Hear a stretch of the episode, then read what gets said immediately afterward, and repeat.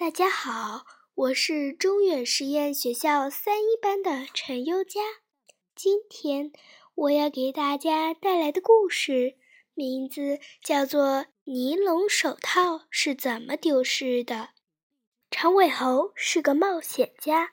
三天前，他听说平静了二十年的拉拉奇火山又喷发了，决定去火山口考察现场。森林里的小伙伴们知道了，都来为他送行。大家还带来了许多礼物，有的送他一身防护衣，有的送来帆布鞋。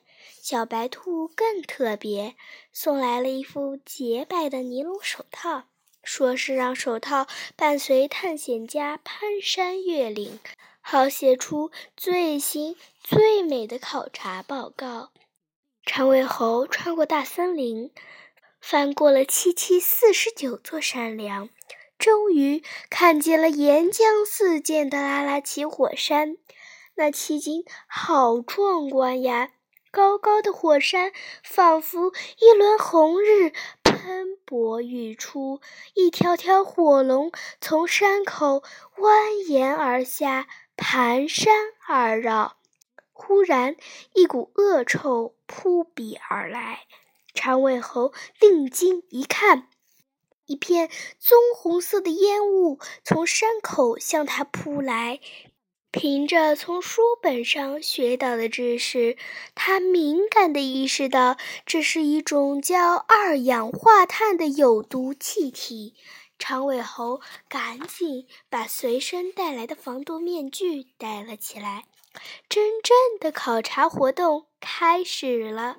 长尾猴一会儿给火山摄影，一会儿跑到火龙身边瞧上几眼，还将鲜红的岩浆和棕红色的烟雾装进了特制的容器里。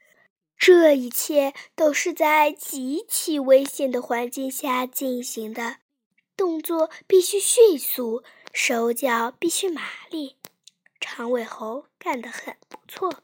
忙了一阵子，长尾猴迅速撤出危险区，想休息一会儿。他脱下防护衣，摘下防毒面具，正想去除尼龙手套时，没想到手套已经不翼而飞了。奇怪，这套在手上的手套是怎么丢失的呢？小朋友们，你们知道吗？让我来告诉你们吧，尼龙手套是被红棕色的烟雾偷走的。火山口喷出的二氧化碳有毒气体，具有分解尼龙纤维的特殊本领。尼龙纤维被分解了，手套也就无影无踪啦。谢谢大家，我的故事讲完了，希望大家喜欢。